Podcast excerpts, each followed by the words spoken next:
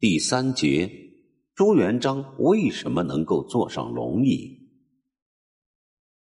帝王作为封建时代世俗社会中的最高统治者，他的尊贵身份高不可攀。即使心雄万夫又英才盖世者，一般充其量也只能私下做做相关的白日梦罢了。对于普通人而言，他只是一个传说，高如青天，只能仰望，无法企及。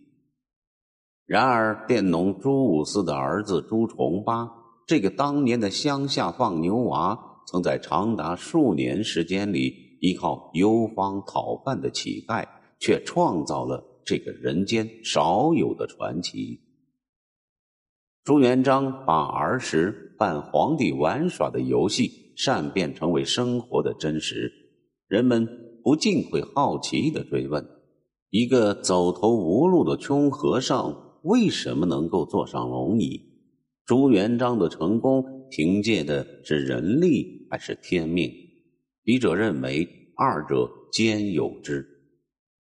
先说人力，这里所谓的人力，是指朱元璋在夺取天下的过程中，人的力量。所起到的作用，朱元璋以欲图自保的卑微目的投军，而后逐渐崭露头角，在逐鹿天下的群雄中脱颖而出，直至最后抢得神器。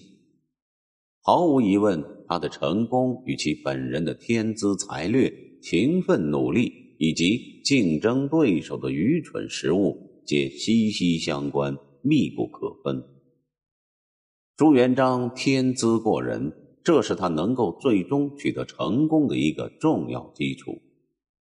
许多人往往下意识的把人的天资仅仅局限于读书做学问方面，这种看法非常片面。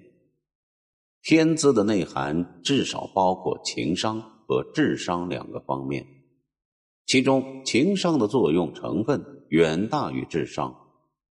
早年的朱元璋社会根基很浅，几乎没有进过学堂。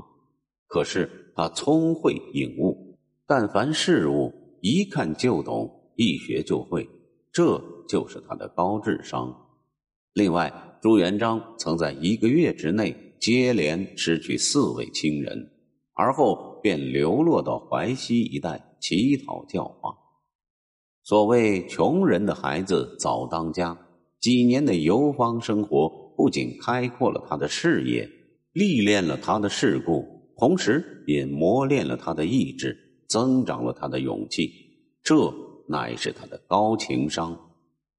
一个具有高智商和高情商的青年，在那帮由农民子弟组成的队伍中间，无疑是优秀出众的。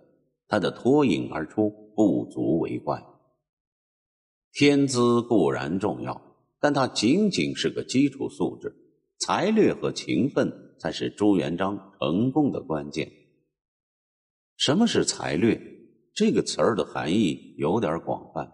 本书这里主要是指在军事和政治等方面的才干。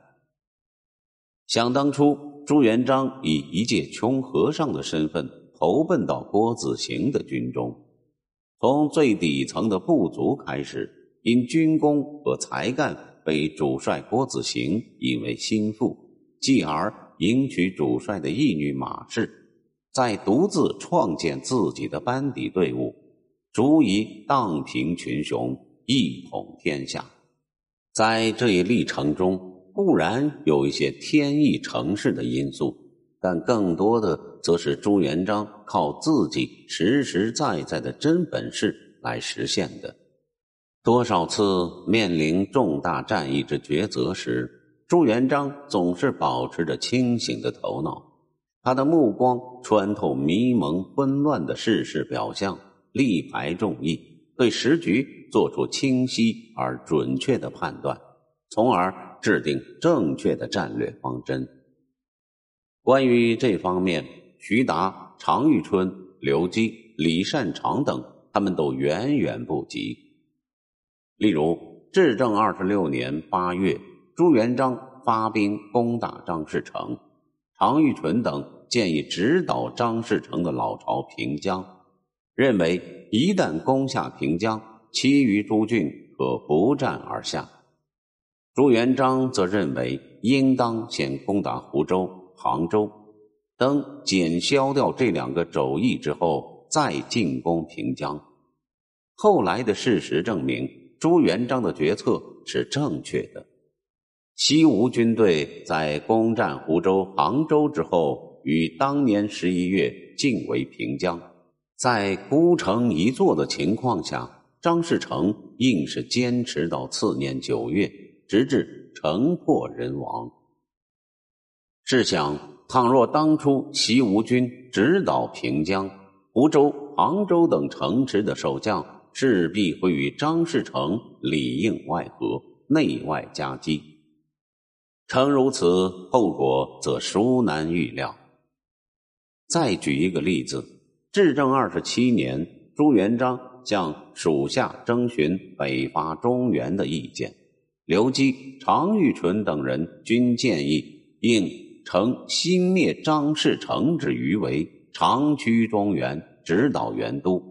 再以高屋建瓴之势荡平北方，朱元璋则又提出了恰恰相反的方案，主张先攻下山东、河南、潼关等广大地区，占据其门户，断绝其外援，然后攻打元大都。事实再次证实了朱元璋决策的英明，拱卫京师的元军地方势力。被各个击破，眼见孤城难守，元惠宗无奈之际弃都北逃。值得一提的是，在外援断绝的情况下，仍有许多大臣请求惠宗固守以待援兵。如若采纳刘基等人的建议，明军全师深入，势必将深陷于坚城之下。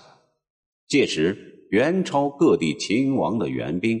蜂拥而来，而明军进不得战，退无所据，粮草不济，军心浮动，结果将不堪设想。